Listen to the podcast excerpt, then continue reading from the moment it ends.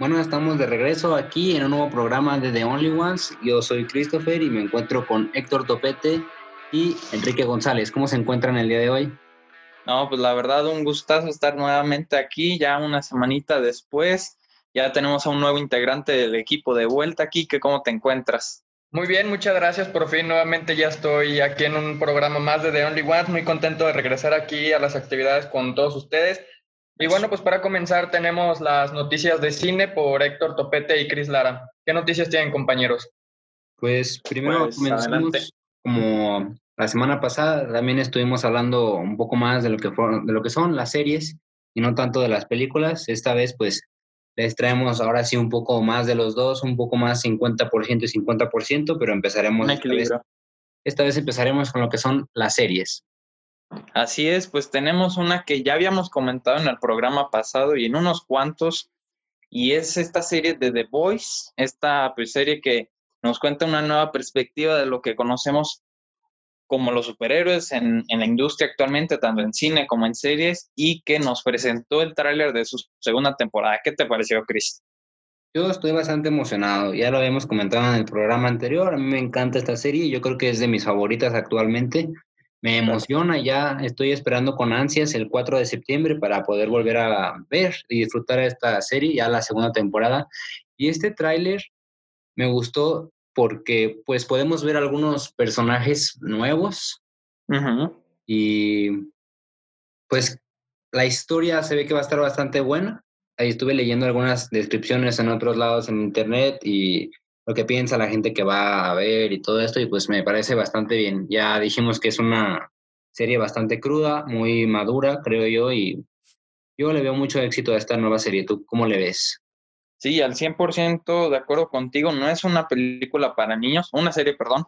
Está lejos de hacerlo para menores de edad, pero yo creo que si conectas desde los primeros minutos del primer capítulo, estás adentro con los personajes al 100%. Yo creo que ya tenías un año insistiéndome para que la viera y por fin me di la oportunidad y, y caí enamorado. O sea, el estilo es uno muy diferente, uno muy crudo. Muchos lo podrían llegar a comparar con Deadpool por la simple, eh, pues sí, categoría de, de clasificación R, pero creo yo que sí dista mucho de un estilo como Deadpool, más también por el género dramático y por el comentario social sobre todo. Y, este tráiler, la verdad, nos da más de lo que vimos en la primera temporada, con toques nuevos. Como comentas, hay nuevos personajes. Pues Stormfront, que es esta nueva superheroína que se va a integrar a los siete, la verdad se antoja muy, muy chido. Sí, la verdad, yo estoy contando los días de verdad para que salga esta nueva temporada. Yo creo que revisitaré de nuevo esta primera temporada que tuvimos y más que nada porque leyendo críticas y leyendo a un poco de avances, parece que va a ser pues muy uh, enseguida de lo que sucedió en la última temporada, entonces para estar, tenerlo todo fresco, recordar todos los personajes bien, la historia pues al 100%, porque la vi ya hace como seis o siete meses entonces, pues puede que se me escape algún detalle. No, no quiero que nada de eso pase, entonces la veré de nuevo. Totalmente. Y bueno, a continuación, pues estaremos dando una noticia que salió también hace poquito, pero esta noticia tendemos que, para, para entenderla, vamos a dar un pequeño spoiler de lo que fue el capítulo final de la primera temporada de The Boys. Y entonces, spoiler en 1, 2, 3. y recordemos que al final, no sé si te acuerdas, Homelander, pues se lleva a Butcher y se nos da la gran revelación de que la esposa de, Billy está viva y aparte tuvo al hijo de, de, Homelander. No, destrozante, destrozante. Sí, la verdad, o sea, sí, sí te deja roto, como, como lo dejan a Butcher. O sea, el tipo se queda impactado y, y, el creador, Evan Goldberg, bueno, el showrunner, Evan Goldberg, ya confirmó que va a haber un cortometraje centrado en Butcher y, de hecho el título del cortometraje va a ser Butcher, que va a estar saliendo después del estreno de la segunda temporada. Ya dijo que este cortometraje nos va a estar contando pues lo que hizo Butcher en el momento en el que Homelander lo dejó ahí abandonado en la casa de su esposa. Van a explicar qué fue lo que pasó con el personaje porque pues sabemos que se distanció de The Boys, de este equipo, entonces yo creo que va a estar interesante ver esta, esta serie en formato de cortometraje. No sé qué opinas. Sí, que si no me equivoco, este pequeño cortometraje querían meterlo igual como un capítulo dentro de la primera temporada, pero sentían que perdía este ritmo eh, al que ya habían llegado en los últimos capítulos, entonces creo que fue lo mejor dejarlo como un pequeño cortometraje, pero que sí sean conscientes todos de que para seguir entendiendo lo que es la serie hay que ver este cortometraje. Sí, totalmente de acuerdo contigo. Creo que fue una decisión muy acertada por parte del equipo detrás de cámaras, porque como comentas, o sea, el ritmo, en la primera temporada son ocho capítulos de una hora y nunca paran. Constantemente la historia está avanzando, no hay capítulo de relleno y, el desarrollo de los personajes es muy dinámico. Y creo que si hubieran metido un, un episodio en la segunda temporada que rompía con este ritmo, con esta dinámica, la serie sí se hubiera visto afectada. Y más por cuestión de críticas del público. Adelante. Sí, que yo creo que muchos hubieran señalado este capítulo que hubieran hecho como un capítulo de relleno, como los conocemos. Entonces creo que me, me gusta más la idea de que se vea como un extra que necesitamos ver, a que sea como un capítulo de relleno que normalmente pasan desapercibidos. Totalmente de acuerdo. Pues la verdad, mis expectativas altísimas para esta segunda temporada. Ya el mismo Seth Rogen, que es productor de la serie, ya ha dicho que Amazon les dio vía libre y un presupuesto muchísimo más grande para esta segunda temporada. Y la verdad es que en el tráiler se ve totalmente reflejado. Así que ya saben, si quieren ver esta temporada, pues está en Amazon Prime tienen que, pues también les digo, si no han visto la primera temporada, los invito a que la vean, así como invité también a Héctor, ya vieron que quedó pues bastante satisfecho y que ahora espera con ansias la segunda temporada. Que de hecho llega el 4 de septiembre, van a sacar tres capítulos de un jalón y después de esos tres capítulos van a estar soltando uno semanalmente. Sí, que yo creo que es buena idea, porque así más tiempo estarán hablando de la serie. Sí, sí, o sea, en cuestión de estrategia de, mercado para Amazon Prime le viene como anillo al dedo porque estás manteniendo a tu público constantemente hablando de ella eh, y aparte mantienes la atención entre ellos. No, no sé si recuerdas con Game of Thrones cómo se hizo esta bomba en redes sociales, en Twitter. Con cada episodio, Twitter se saturaba con el hashtag de, Game of Thrones y los fans comenzaron a hablar demasiado sobre ella. Entonces, creo que con The Voice fue una decisión muy acertada. Va a aparecer algo como lo que fue con The Mandalorian por parte de Disney Plus. Sí. igual cada semana iban soltando un capítulo y que, pues igual, no, tal vez no era la magnitud que tenía Game of Thrones, pero también se hablaba entre los fanáticos de Star Wars sobre esta serie. Y que fíjate, con The Mandalorian eran episodios cortitos, ¿eh? o sea, eran episodios de media hora, 40 minutos, yo creo el más largo, y con The Voice ya son episodios de una hora, una hora pasadas, entonces yo creo que la, tabla de discusión entre fans y críticos va a estar muy abierta y, pues nada, esperar lo mejor, ¿no? Sí, pues sí, ya para dar cierre ahora sí a este tema y que probablemente el siguiente programa volvamos a hablar de The Voice porque es una de las series que pues está soltando bastantes noticias ahorita en estos días, pero que también cuando salga la segunda temporada habrá que comentarla. Igual ya hasta hacemos un episodio especial hablando 100% de la segunda temporada, teorías, porque, bueno, la tercera temporada suena y suena fuerte. Que yo creo que como van las cosas, cerrarían en la tercera temporada, yo pienso. ¿Crees? Yo, yo, yo creo que sí se van a alargar. Híjole, yo creo que para una quinta temporada, una quinta temporada yo sí la veo como la final. Lo único que no quiero que suceda con esta serie y que luego le ha pasado a muchas es que empiecen a perder su público y al final no le dan un cierre correcto y terminan cancelándolas. Sí, y, fíjate que ahorita que lo comentas me, cayó el 20 de que el creador de esta serie, Eric Crick, es el mismo creador de Supernatural. No sé si has oído hablar de esta serie. Sí, pero no, no he tenido la oportunidad de verla. No, bueno, eh, no hace falta. es muy buena, pero creo que ya van en la temporada número 14. O sea, hasta la idea, temporada 14, la, el público que tenía en un principio, créeme que un gran porcentaje ya lo perdió. Y, espero que no pase con The Voice. O sea, teniendo el mismo, la misma cabeza al mando, tengo fe porque personas como Seth Rogen y Evan Goldberg, que son los showrunners, son personas con experiencia, que saben lo que hacen, conocen la historia. Entonces, yo, yo tengo fe en que no la van a alargar demasiado, pero la, la incertidumbre está. Y que le den un cierre, pues bien, que obviamente va a tener a la gente que no le agrade, como lo dicen todo, nunca puedes tener a toda la gente contenta, pero que por lo menos un 70% esté a favor de ese cierre. Ojalá. Pues no nos queda nada más que esperar esta segunda temporada. Repito, 4 de septiembre en Amazon Prime. Ya para continuar con las noticias, ahora sí ya nos adentramos a pues un rumor, una algunas declaraciones que ha dado Tom Cruise sobre que quiere quiere hacer una película para adultos. ¿Tú qué opinas de esto? Así es. Yo, yo encantado, más por el simple hecho de quién estaría detrás de la cámara, que es este director y escritor eh, Christopher McQuire, que es un director con el que ya Tom Cruise ha trabajado varias veces para que, para que lo tengan presente. Es el director de Misión Imposible 5 y 6 y que ya también lo estábamos comentando en previo al programa, es también director y guionista de, de Jack Reacher.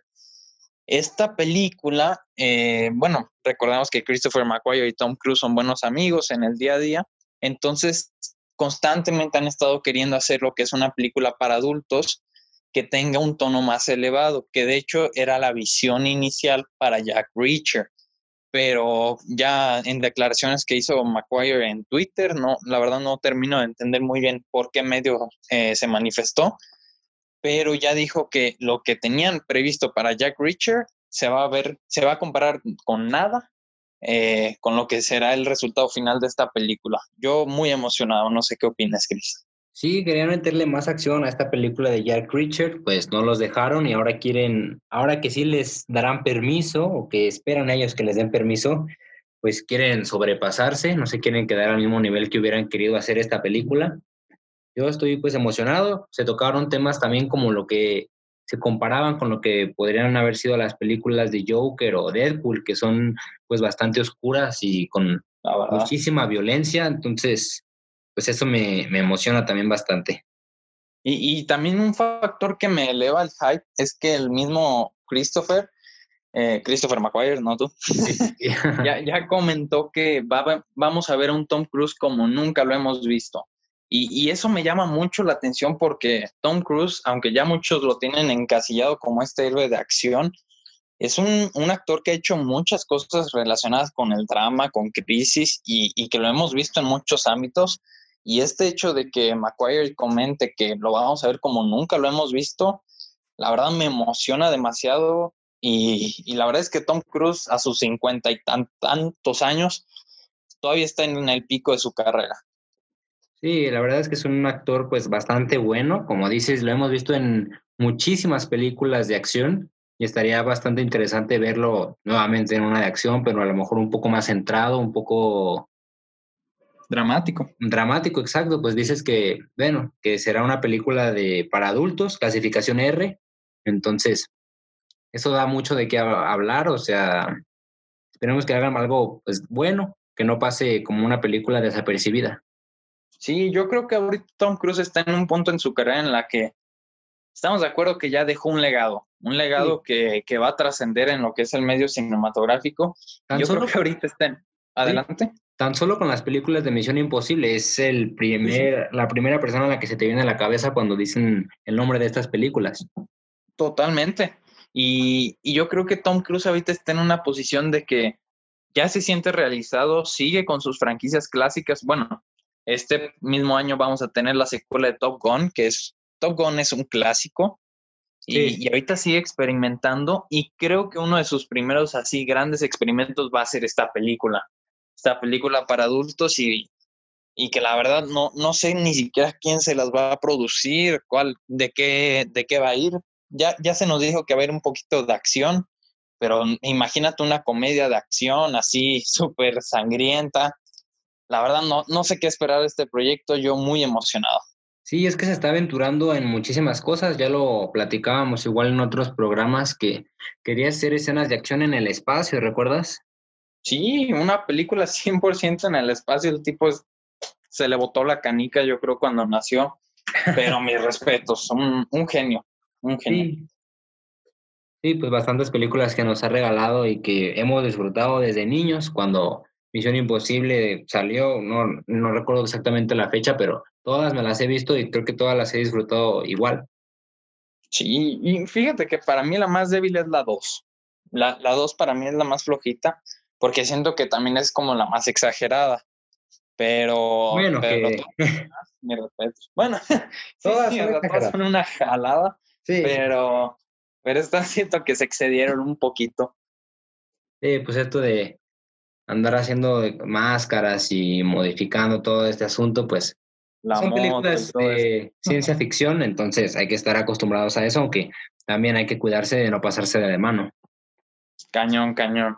No, pues esperemos que Tom Cruise no, nunca se nos desvíe del camino, que este señor siga haciendo cosas de calidad como lo ha hecho casi toda su carrera, entonces esperemos lo mejor. Y bueno, pues ahora nos pasamos a una noticia algo triste, algo que pues nunca es bueno anunciar, es la muerte de el compositor Ennio Morricone. ¿Supiste de esta noticia? Sí, no, la verdad sí me pegó bastante. No, no me voy a venir aquí de hipócrita eh, diciendo que vi todas las películas en las que compuso su música, pero en las pocas que vi, la verdad es que sí, sí toca el alma y lo comentaron todos los compositores más famosos actualmente, el mismo Hans Zimmer comentó que es una de las mayores inspiraciones que ha tenido en su carrera y la verdad es que dejó un legado increíble. Sí, no, y aparte más de 500 composiciones, si no me equivoco, fueron las que elaboró, entonces ver tantas películas creo que también está demasiado difícil. Sí, la verdad es que sí. Yo recuerdo la primera que vi con él es Cinema Paradiso. Brutal eh, la forma en la que acompaña con la película. O sea, es, es una amalgama entre escena y composición. O sea, yo creo que pocos compositores hacen esta, esta combinación como Ennio. Y, y mis respetos para este señor que ojalá esté descansando en paz porque el legado que dejó, mis respetos. Sí, es que el trabajo de un compositor no muchas veces es bien eh, apreciado porque uno normalmente se centra en la película y demás, pero cuando te pones a pensar en la música que llega consigo en esta película, pues te estás dando cuenta que van de la mano todo el tiempo. Sin la música la película es totalmente diferente. Totalmente, y de hecho fueron palabras suyas que la música hace la película lo que es. O sea, imagínate Star Wars sin su música. Sí, ¿no? Imagínate Jurassic Park sin su música, Avengers sin su música. No son nada. O sea, toda la épica, la, la emoción. No, no, no, no, no me puedo imaginar un, un presente cinematográfico sin la música de Morricone. Y mis respetos para este señor, que la verdad creo que su último trabajo fue en, en Los Ocho Más Odiados de Tarantino y que también fue un, el último trabajo que hizo y por el cual ganó el Oscar, que muy bien merecido, la verdad lo tenía el señor. Y, y pues que descanse en paz. Pues sí, no nos queda más que decir eso y que pues esperemos que sigan surgiendo más compositores con su talento, ojalá muchísimo mejor. Por lo menos ahorita tenemos a uno de los buenos que también es Hans Zimmer, que nos ha dado innumerables películas también. También tenemos a innumerables compositores, Ludwig eh, Ronson, no recuerdo la verdad la pronunciación muy bien de este compositor, si no me equivoco es sueco, pero mis respetos que también trabajó en la película de Creed, también se me hace una de las mejores, ay, ah, que próximamente va a estar eh, componiendo lo que es Tenet, Ah, entonces esperemos que el futuro de la, de la composición cinematográfica sea brillante. Una noticia triste, pero pues aún así tendremos que pasar a la siguiente noticia. Desgraciadamente no queremos notarnos fríos, pero el respeto está ahí. ¿En cuál noticia nos vamos ahora, Héctor? Ahora tenemos Tron. Tron, esta saga que comenzó en los 80s, 90 si no me equivoco, a cargo de Disney y que la verdad fue una película normalita, con buenos efectos visuales y que Disney decidió revivir la franquicia en el 2010 con, con esta película que la verdad yo cuando la vi en su momento me voló la cabeza, no, no sé cómo fue tu reacción cuando la viste por primera vez, Chris. Yo, es una historia bastante curiosa, mi, mis vivencias con Tron, porque no la fui a ver al cine, la vi ya después en digital cuando la pasaban, la pasaban mucho en Disney XD, eso sí puedo recordar bastante bien. Y nunca la veía completa, siempre la veía por partes y me gustaban muchísimo los efectos. La vi desde pues muy pequeño e incluso una vez llegué a, aburrirme y no le prestaba la atención que merecía. El día que decidí que quería ver Tron porque yo sabía que aparte de los efectos algo más tenía que haber dentro de esta película. Y estoy hablando de la 2, Tron Legacy. Sí, sí, Tron Legacy, la del 2010. Yo, no yo desconocía hasta hace algunos meses, creo que pues existía la, la, la 1 de 1980 y que pues bueno, yo ya vi la de Legacy completa, me gustó bastante, pues era diferente, creo que ninguna, no habíamos visto algo parecido.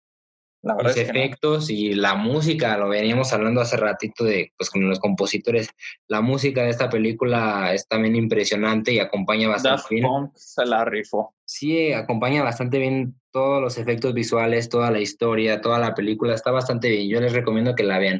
Es verdad que tiene unos pedazos un poco lentos a esta película, por eso muchísima gente cuando le dices hay que ver la de Tron, pues te dice que no, no les agrada la idea, porque es cierto que hay bastante diálogo sin acción, pero después llega de nuevamente, nuevamente la acción y vale la pena. Sí, la verdad es que sí, pero fíjate que en lo que es la cuestión de dinero, en su momento no hizo mucho. O sea, no te voy a decir que es un fracaso, pero no era lo esperado. Aún así, eh, quedamos personas como tú y yo y un montón más que quedaron con muy, muy buen sabor de boca de esta franquicia y que hemos estado pidiendo constantemente una tercera entrega. Y al parecer los dioses del Olimpo nos escucharon, escucharon nuestros pedimentos y hay rumores muy fuertes por parte de Disney que ya se está trabajando en una tercera entrega y que Jared Leto va a estar interpretándola como el protagonista. ¿Qué tal, eh? Sí, esta noticia pues, también, también me voló la cabeza, me, me dio gusto, no sé exactamente desde cómo van a desarrollar esta historia, si va a ser una historia completamente nueva o qué, pero pues verla y recordar lo que fue la, la segunda entrega, pues va a estar bastante bien. Sí, y de hecho ya ha habido rumores muy fuertes de que también se está buscando director pero yo, yo encantado con que regrese Joseph Kosinski. No sé si recuerdas las primeras recomendaciones que hubo aquí en el programa.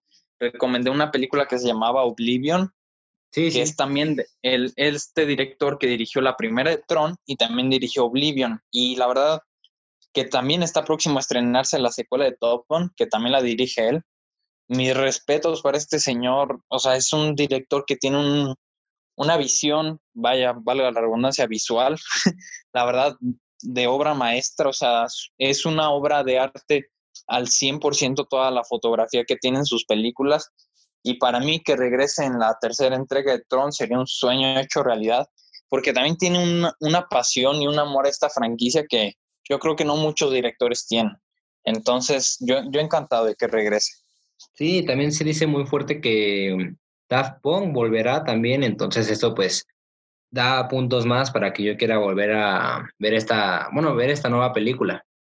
Sí, y fíjate que yo creo que Daft Punk y su soundtrack es una de las cosas que más, yo digo, que sobresaltaron de, la entrega, porque conozco gente que tal vez no recuerden con gran cariño lo que es la película, pero diario que pones una canción de Daft Punk del soundtrack, te la, te la recuerdan al instante, o sea, y yo creo que es un mérito muy grande para Daft Punk porque sí trascendió. Es un soundtrack que trascendió más allá de la misma película. Y mis respetos para este par que se mantienen en el incógnito, pero con buena música. Y bastante buena la música, te digo, pues va de la mano de la película, hubiera sido totalmente diferente, aparte de que siempre Daft Punk ha sido como de este asunto futurista, su música, y siempre se ha caracterizado diferente de la música electrónica de otros artistas, entonces, pues eso, pues te digo, son puntos que suman para que yo quiera ir a ver esta nueva película. Totalmente.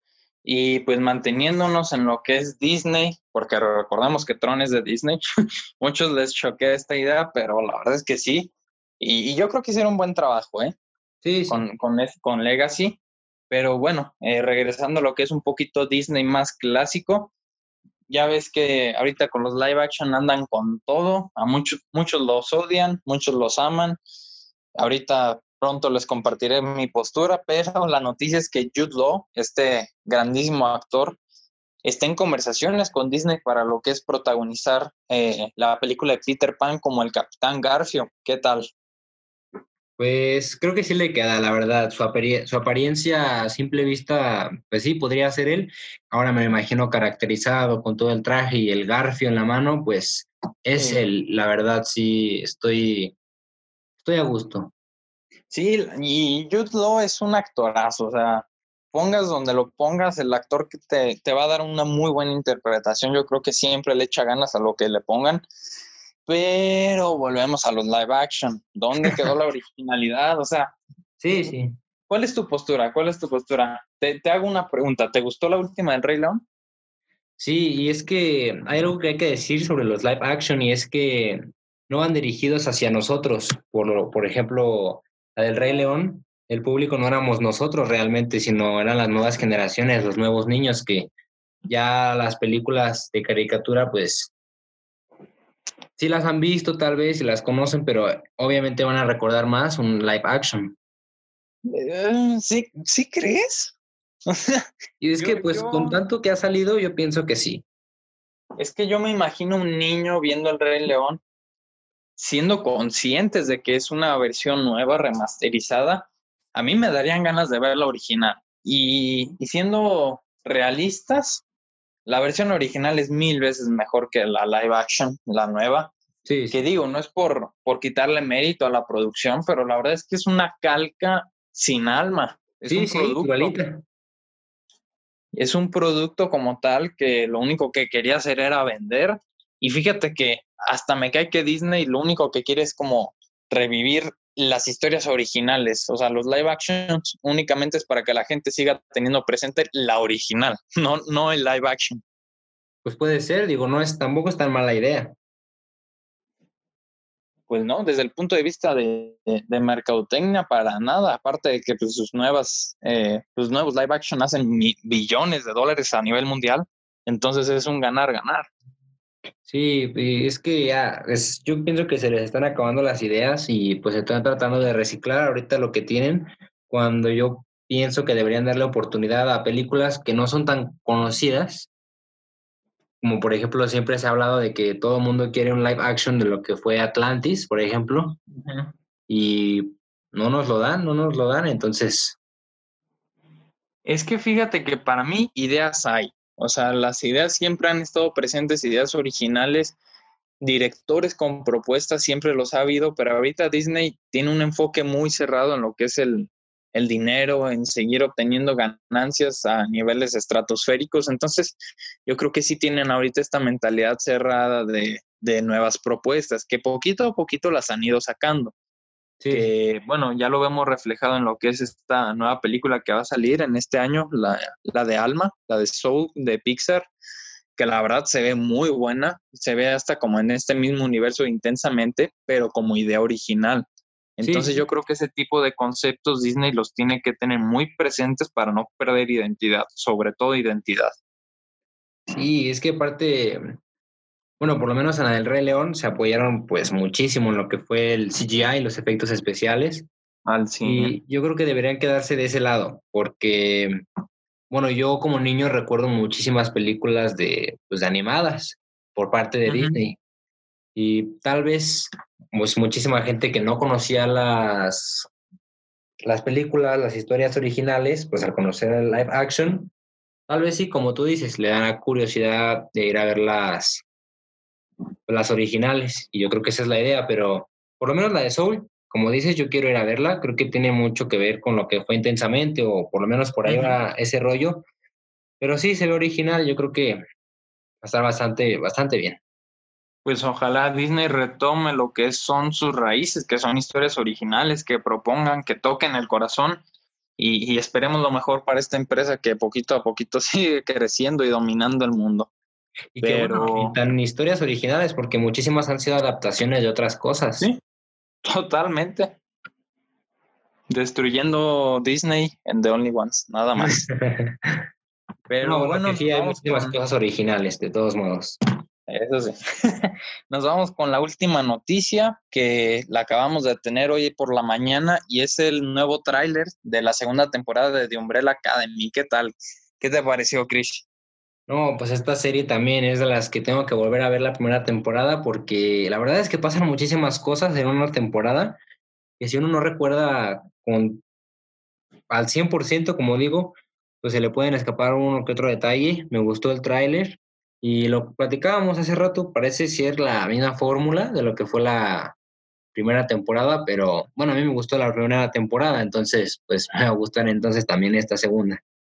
Sí, siento que sí se repitió lo que es la fórmula del viaje en el tiempo y de intentar salvar el mundo, pero al parecer como que los personajes iban a tener un cierto tipo de evolución que bueno, siempre se agradece y, y nuevo, nuevas perspectivas en la historia que a final de cuentas es lo que, lo que valoramos en una nueva temporada.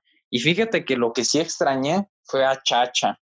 O sea, estos, estos dos personajes que constantemente estaban intentando matar al personaje de cinco, ahorita como que los sustituyeron con otros tipos que la verdad se ven súper desanimados, sin alma, pero esperemos que no se vea representado en lo que sea la segunda temporada. Uy, a mí lo que me sorprendió fue ver a Poco, este que era su mayordomo de bebé, ¿no? Es como que trae pañal y todo. Ajá. Entonces habla de que van a hacer demasiados viajes en el tiempo hasta el punto de conocerlo. Entonces, si no te gustan los viajes en el tiempo, para empezar, ¿por qué viste la primera temporada? Y otra, no veas la segunda temporada, porque de esto se trata y es, es la base de la historia y a mí me gusta, a mí me gusta. Y el estilo, a final de cuentas, es un estilo muy acelerado, dinámico y con sus tintes de dramas que la verdad, por alguna razón, enamoraron a todo el público. Y pues con esto eh, finalizamos lo que es la sección de cine, que pues yo diría ya cine slash series. Un gustazo, mi Cris, y te dejamos, Kike, el manto para la sección de deportes. Muchísimas gracias, Héctor. La verdad, noticias muy interesantes las que nos acaban de compartir. Y antes de irnos a la sección de deporte, nos vamos a un pequeño corte informativo de, de Cuau Radio. ¿Cómo están, chicos? Aquí les presentaremos cómo buscar Cuau Radio en Spotify. En sencillos pasos. 1. Nos vamos al buscador de nuestro navegador. 2. Ponemos Cuau Radio y elegimos la primera opción. Y listo. Entramos. No olvides seguirnos ya que nos sirve de mucha ayuda. Y ahora, disfruta de nuestro espectacular contenido. Les habla Universidad Cuauhtémoc. Hola amigas, yo soy Hielo y me van a estar acompañando los miércoles para jugar todo tipo de dinámicas con amigas en el canal de Cuau Radio por Spotify. Y bueno, estamos de regreso aquí con su podcast favorito de The Only Ones. Y bueno, ya después de escuchar este pequeño corte informativo, nos vamos con las noticias de deportes. Y con lo primero que vamos a comenzar será con los resultados de la Premier League en la jornada número 34, que comenzó el pasado 7 de, julio, o sea, el día de ayer. Y los resultados son que el Chelsea venció 3 por 2 al Crystal Palace, el Chelsea que sigue en la pelea por estar en puestos directos de la UEFA Champions League, al igual que diversos equipos que siguen en la pelea por entrar a competencias europeas. En esta liga pues ya está definido el campeón, fue Liverpool que durante muchas jornadas permaneció en la primera posición por su parte, en un duelo directo para ver quién ingresaba a estas competencias europeas, el Arsenal y el Leicester City empataron a uno. Por su parte, el Manchester United venció 5 por 0 al Newcastle United. El Sheffield United el día de hoy le ganó de último minuto al Wolverhampton de Raúl Jiménez, el Wolverhampton que tenía muchas esperanzas de, de llegar a UEFA Champions League, sin embargo, pues con esta derrota prácticamente sus esperanzas han quedado han quedado muy abajo debido a que ya están a siete puntos de, las posiciones de UEFA Champions League. Y por su parte, el campeón, el Liverpool, venció 3 por 1 al Brighton. Y bueno, con estos son los resultados de la, de la Premier League.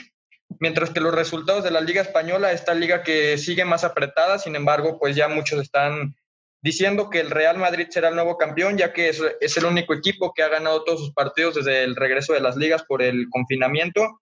Y los resultados de la jornada 34 es que el Atlético de Madrid, que ya se está relegando con la tercera posición, venció 3 por 0 al Mallorca. El Real Madrid en un estadio muy difícil logró sacar el resultado con gol de penal de Sergio Ramos al minuto, al minuto 80, venciendo 1 por 0 al Atlético de Bilbao. Y por su parte el Barcelona, que sigue en la segunda posición peleando el liderato con el Real Madrid, logró vencer 4 por 1 al Villarreal. Y bueno, también se está jugando la jornada 35 de esta misma liga, la Liga Española, donde el día de ayer el Atlético de Madrid empató a uno con el Celta de Vigo. El Barcelona, que acaba de terminar su partido, venció por la mínima 1 por 0 al Español de Barcelona, que con este resultado el Español prácticamente queda descendido a la segunda división. Y el Real, Madrid jugará el próximo viernes contra el Alavés en el estadio Alfredo y Estéfano. Por su parte, la Bundesliga, que ya terminó actividades con la jornada 34, que fue la última, dejando al Bayern Múnich como campeón por octava vez consecutiva, y es que el Bayern Múnich venció 4 por 0 al Wolfsburgo. El Borussia Dortmund perdió, cerró una temporada donde estuvo peleando con el Bayern Múnich eh, muchas jornadas, sin embargo, en la última jornada no les fue tan bien, perdiendo 4 por 0 ante el Hoffenheim. Y por su parte, otro equipo que estuvo en la pelea por el liderato de la Bundesliga fue Leipzig, que venció 2 por 1 al Augsburgo. No sé, Cris, ¿cómo ves estas, estas ligas que ya pues prácticamente están cerrando sus temporadas a falta de unas cinco jornadas más o menos? No, pues bastante bien, muy movidas a pesar de todo este tema del coronavirus y la pandemia y que tardaron pues bastante en regresar de nuevamente a los estadios. Creo que fue un regreso bastante bien y que ya teníamos muchas ganas todos de volver a ver fútbol, ¿o no?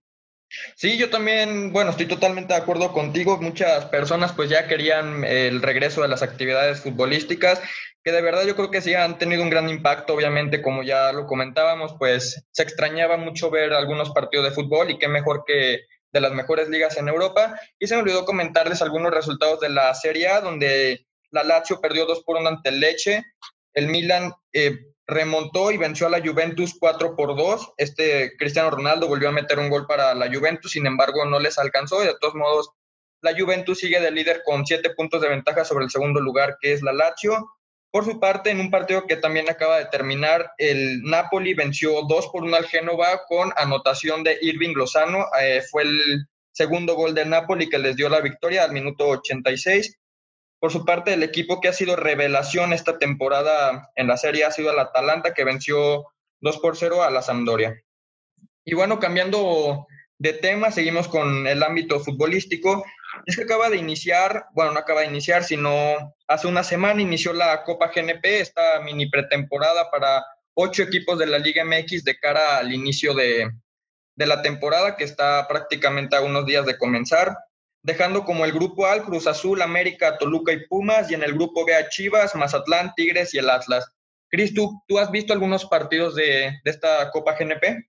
No, la verdad es que he estado bastante ocupado últimamente, no he tenido la oportunidad de ver los partidos, pero sí he estado pendiente de esta Copa un poco. Me alegra que ya igual haya empezado un poco más el fútbol mexicano Creo que esta mini pretemporada es bastante buena para los equipos, a pesar de que no todos participen, porque pues esto ayuda a que otra vez se acostumbren a estar jugando todo el tiempo y recuperar un poco de condición que si bien seguían entrenando, pero pues no era la misma, con la misma fuerza con la que lo hacen cuando hay partidos. Sí, totalmente de acuerdo. Bueno, aquí también podemos abrir, abrir otro ámbito como el tema de de que muchos equipos pues están teniendo mejor preparación que algunos otros equipos, puede ser debido al confinamiento, ya que como lo hemos platicado a lo largo de otros programas, pues muchos equipos han presentado jugadores o staff o, directores técnicos contagiados por el tema del coronavirus. Y no sé tú, Cris, qué opinión tenga acerca de que a lo mejor algunos equipos estén mejor preparados que otros. ¿Tú crees que esto pueda perjudicar hacia el arranque de la Liga MX? Sí, pues sí, y como en todo, no solamente en el fútbol, esto, pues la pandemia ha afectado a todo el mundo y que yo creo que no podríamos decir que es algo injusto dentro del fútbol, porque a cualquiera le podría dar y a pesar de que esta es una enfermedad un poco más grave, creo que al ser aleatorio, pues no, no le da ninguna injusticia a nadie y pues que venga, que se empiece la liga como normalmente se hace y esperemos lo mejor de la temporada. Sí, totalmente de acuerdo. Y bueno, regresando al, tema de la Copa GNP, los resultados de la jornada 1 en el grupo B, Mazatlán y Tigres empataron a cero. Y igual en el grupo B, Chivas venció 2 por 0 a los rojinegros del Atlas. Y por su parte, en el grupo A, América venció 2 por 0 a Toluca y Cruz Azul 4 por 1 a Pumas. Estoy hablando aquí de la primera jornada de esta Copa GNP.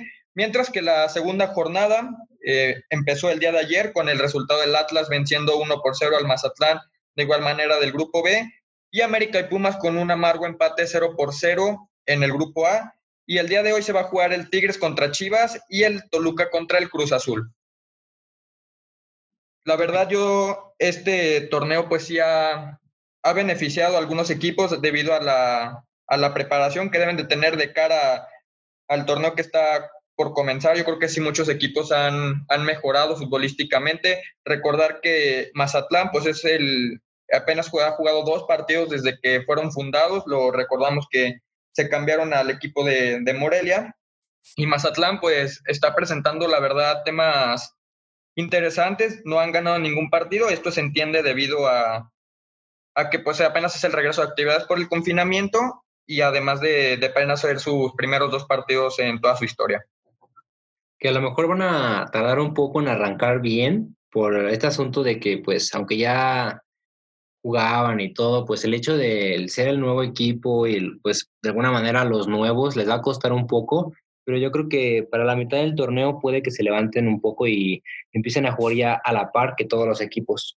Y aparte te estás enfrentando a lo que son las ligas grandes, ¿no? O sea, los equipos que tienen millones de fanáticos a lo largo del mundo, yo diría, o sea, no solo del país, sino del mundo, entonces no estaría fácil. Sí, la verdad es que es que sí, bueno, además de que, como ya lo comentaba, pues Mazatlán apenas tiene dos, dos partidos eh, desde, desde su, su, existencia, se podrá decir. Y bueno, cambiando de, de, tema, dejando ya un poco de lado lo de la Copa GNP, y es que los rojinegros del Atlas hicieron oficial la llegada del delantero Renato Ibarra, procedente de las Águilas del América. Este acuerdo fue a préstamo por un año con opción a compra y toco este tema debido a que pues muchas personas pues saben la situación que tuvo Renato Ibarra acerca de problemas extracanchas, problemas familiares luego de haber eh, agredido a su esposa que está embarazada. No sé, quiero escuchar las opiniones de Cris y de Héctor acerca de ¿Qué les parece de que este jugador ha tenido una segunda oportunidad dentro del fútbol mexicano? Pues es un tema bastante delicado, es verdad. Y si me lo preguntas a mí, yo creo que no lo hubiera regresado, no hubiera decidido tan fácil, o sea, un regreso tan rápido. Y no sé, pues digo, a lo mejor cada quien en su vida, pero a mí no se me hace pues lo más correcto, menos ahorita con esta pues en estos tiempos en los que casi todo está mal y muchísima gente ataca por todo y ya se está volviendo bastante sensible la sociedad, creo yo, hubieran esperado un poco más o incluso ya quitarle la carrera, no sé.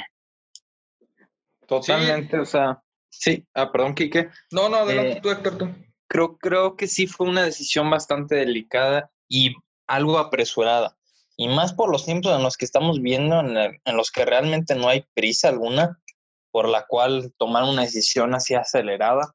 Creo que hubieran dejado un poco descansar lo que es el tema. Este mismo jugador, porque no ha de ser eh, sencillo estar en una situación en la, que, en la cual está, pero híjole, estamos constantemente con esta mentalidad de dar segundas oportunidades, pero la verdad es que sí es una situación un tanto delicada. No sé qué opinas, Kike. Sí, totalmente de acuerdo. Yo creo que, bueno, esto hablando también en temas futbolísticos, Renato Ibarra, el América estaba en, la incertidumbre de si le daban una segunda oportunidad o no a este jugador y decidieron pues prestarlo a los rojinegros del Atlas, que yo creo que Renato puede encajar muy bien en el equipo, pero sí regresando al tema de, de todos estos temas extracancha que le estaban sucediendo, yo creo que sí darle una segunda oportunidad a, alguien que pues golpeó a una mujer, yo creo que no merecía tener esta oportunidad. Sin embargo, pues los equipos decidieron por qué hacerlo y pues esperemos que responda con goles en la cancha con los rojinegros del Atlas. Ojalá y que pues poco a poco se mejore como ser humano, porque eso no, no lo hace cualquiera. Ha de haber un problema aquí arriba en, en el coco y, y, ojalá se reforme. Eh, ya ahora que le dieron la segunda oportunidad, que la aproveche con todo al 100%, que, bueno, yo, yo iría a pedir disculpas con, con la mujer directamente y, e intentar reformarte. Sí, totalmente de acuerdo. Y bueno, también resaltar que las aficionadas del Atlas pues están inconformes con esta llegada del ecuatoriano delantero que acaba de llegar a los rojinegros del Atlas, pero esto ya son diversos temas. Y bueno, ya para cerrar con la sección de, de fútbol, eh, voy a platicar acerca de que el Jalapa Cremonense, este equipo que está en proceso de afiliación para participar en la nueva Liga de Balompié, esta liga que pues está también a punto de comenzar, esta liga que, que fue borrada o que fue cambiada por el ascenso para que muchos jugadores pues tengan más oportunidades. Y es que este equipo oficializó la llegada del mediocampista italiano de 35 años, Ricardo Montolivo. Muchos, muchas personas pues no, no conocerán tanto a este futbolista, pero este futbolista pues se recuerda por haber participado en mundiales con la selección italiana y por haber jugado en el Milan, equipo donde pues fue más, más conocido. Además de que quieren como su futuro director técnico a otro italiano, pero esta vez fue, es un exfutbolista, ya está retirado, jugó en la Juventus como defensa, se trata de Andrea Barzagli, y como presidente al polémico jugador eh, Ángel Reina, esto último apenas de lo de Andrea Barzagli y lo de Ángel Reina, pues ah, es un rumor, pero pues corre la posibilidad de, que esto se haga realidad. Y considero que estas llegadas pues pueden ser de gran impacto, ya que pues las personas pueden ver más la liga de balompié debido a la llegada de, este jugador y de, este, de estos directivos. No sé ustedes qué opinión tengan, si creen que la llegada de estos italianos pues pueda favorecer a esta nueva liga de balompié. Totalmente, creo que en, en, Italia hay muy buen fútbol, ¿no? Mm, digo, yo creo que ahí cada quien tiene su opinión, pero en cuestión técnica creo que hay buen, buena calidad y que estemos teniendo recepción en parte, pues aquí en México, de este tipo de talento, yo creo que siempre va a ser muy bienvenido. Entonces, ojalá, ojalá lleguen estas, eh, bueno, tengamos estas llegadas por parte de los jugadores y por parte del equipo técnico y que el equipo se desarrolle de la mejor manera, ¿no? Y que termine llegando a lo que son las grandes ligas, a la, a la Liga MX. Y que siempre es polémico este asunto de que dejan entrar a jugadores extranjeros en vez de jugadores del país, de, de, cantera. exactamente. Que pues siempre existe esta controversia de qué es lo mejor. Y yo creo que a lo mejor eh, dejar un 50-50, porque si no dejas entrar extranjeros al fútbol, pues jamás va a mejorar el nivel y pues lo que queremos es que mejore para poder competir contra grandes naciones después también. Eso es exactamente lo que iba a comentar. Esperemos que, que, no lleguen tantos jugadores extranjeros para que los jugadores mexicanos pues no se pierdan de estas oportunidades. Precisamente para esto se hizo esta liga, para que los jugadores jóvenes mexicanos pues tengan más oportunidad de, de estar en selección mexicana. Y pues esperemos que, yo la verdad sí estoy un poco en desacuerdo con la llegada de, estos, de este futbolista más que nada debido a que le puede quitar participación a, un joven a un joven mediocampista que pueda estar con su sueño de entrar a la selección mexicana, por ejemplo. Eso sí, pero, pero ponte a pensar, o sea, te comentaba al inicio que en Italia hay buen fútbol, pero es un fútbol distinto al que jugamos aquí en, la nación mexicana. Entonces yo creo que tener en cuenta un poco de lo que son las corrientes extranjeras también le va a ayudar a lo que es el desarrollo del juego, ¿no? No sé qué opinas, pero creo que ahí tenemos una gran ventaja. Sí, bueno, también está este ámbito de acerca de que pues este jugador que ya llegó a, al Jalapa, que es de 35 años, es italiano, un jugador ya experimentado, pues le puede brindar mucha experiencia o muchos consejos que le puede dar a los jóvenes mexicanos pues de cara a su respectivo futuro. Eso sí, totalmente de acuerdo. Y, lo que comentas también es totalmente válido, ¿eh? O sea, pensar que le está quitando la oportunidad a un futbolista mexicano, estoy totalmente de acuerdo, porque quieras o no, está saturando un poco lo que es el mercado de las nuevas oportunidades. Sí, totalmente de acuerdo. Y bueno, con esto cerramos el tema de, del fútbol para pasar al tema de la NFL. Y es que Cam Newton, después de un año que no jugaba, ha llegado a los Patriots de Nueva Inglaterra. El acuerdo se acaba de, firmar apenas hace unas horas. Firmará por un año a cambio de 7.5 millones de dólares.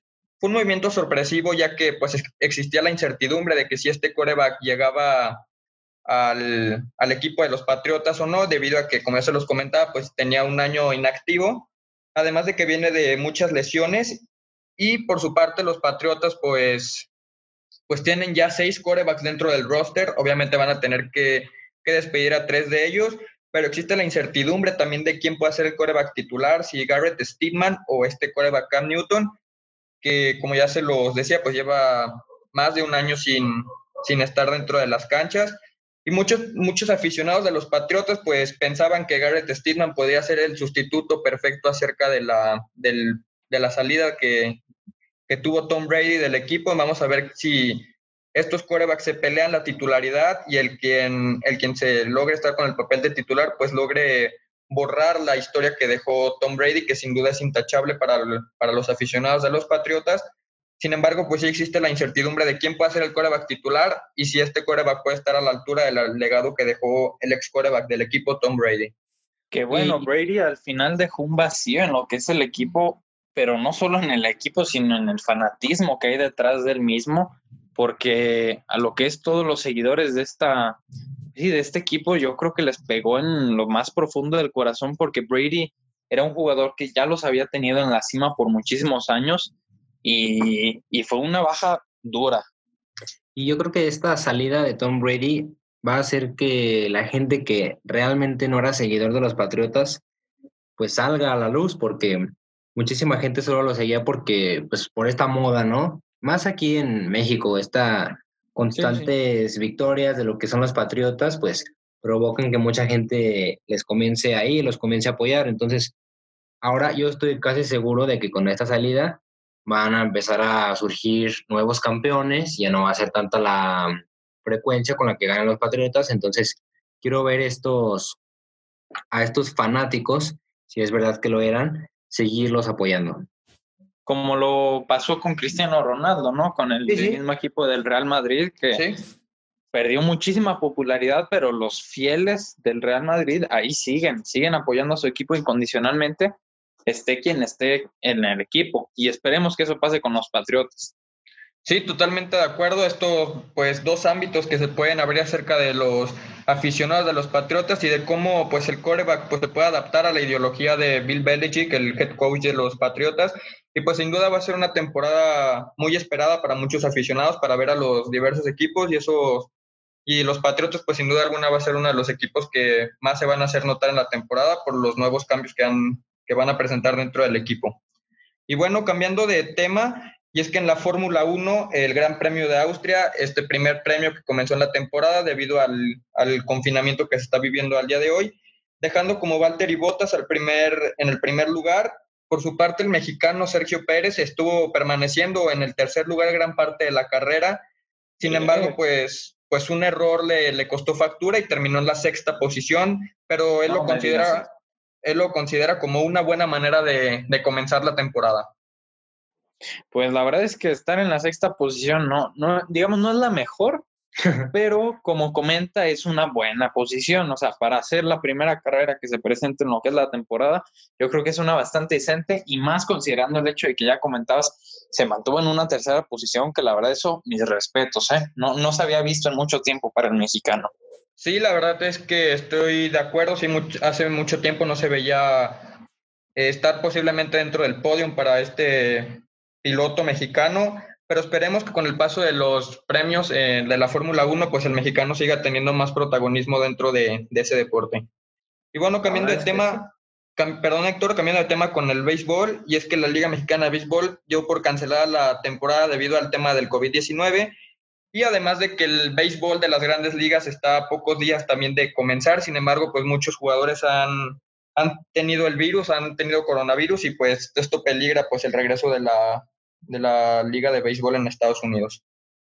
Que creo yo que ya toda esta banda de fanáticos ya se lo están esperando, están esperando lo que es posiblemente la cancelación de la temporada, porque es algo que ya se está se ha estado presentando en varios ámbitos, ya lo hemos visto en el fútbol, ya lo hemos visto en el básquetbol, eh, remontándonos a lo que es de Only Ones, ya lo hemos visto en el cine, entonces yo digo que los fanáticos del, del béisbol ya deben de estar con la mentalidad de que tal vez se tenga que totalmente de acuerdo. Bueno, también ya para cerrar la sección de deportes, eh, platicar acerca del de dinero. Todo bien, se escuchó un poco cortado por un segundo. Sí, ese creo que sí hubo un pequeño falla técnica. Héctor, ¿estabas comentando algo antes de, sobre lo del béisbol? Perdón. No, no, todo bien hasta ahorita. Adelante, decías que para cerrar lo que es la sección de deportes, ¿no? Sí, es que es el tema de, del coreback Cam, Newton, perdón, del coreback Patrick Mahomes acerca de el nuevo contrato que acaba de firmar con, con los Kansas City Chiefs, con su mismo equipo. Un contrato de verdad, no sé cómo, cómo se les haga a ustedes, de verdad es un contrato muy, muy jugoso para el jugador. Y firmó un contrato por 10 temporadas, más las otras dos que tiene de su contrato actual, entonces jugaría 12 temporadas con el equipo y terminará su contrato hasta los 37 años, o sea, hasta el año 2031. Y la verdad, la cantidad de dinero que se le dio, pues mucha gente está 50 y 50, o sea, en opiniones, la cantidad de dinero que se le dará serán 503 millones de dólares. De esos 503 millones de dólares estarán 477 millones garantizados. Es decir, que para que este coreback llegue a la cifra de 503 millones, pues se deben de cumplir una serie de objetivos para que todo este dinero que le está ofreciendo la, institución de los Kansas City Chiefs, pues le, den el dinero. Es una grosería de dinero. sí, bueno, además de que es el contrato mejor pagado en todo el deporte en Estados Unidos. No, y es que estamos hablando de lo que son 12 temporadas, o sea, son 10 años de, estar en un equipo, no, no te puedes salir por completo, o sea, el contrato ahí va a estar, y, fíjate que es un 50-50 porque sí, el jugador ya tiene un éxito asegurado con, la cantidad exorbitante que ya nos comentaste de dinero, pero imagínate que le llegue una mejor propuesta o que el desarrollo, el desempeño de este jugador se exceda por los límites y le lleguen ofertas muchísimo más interesantes. ¿Qué, qué, qué harías en esa situación?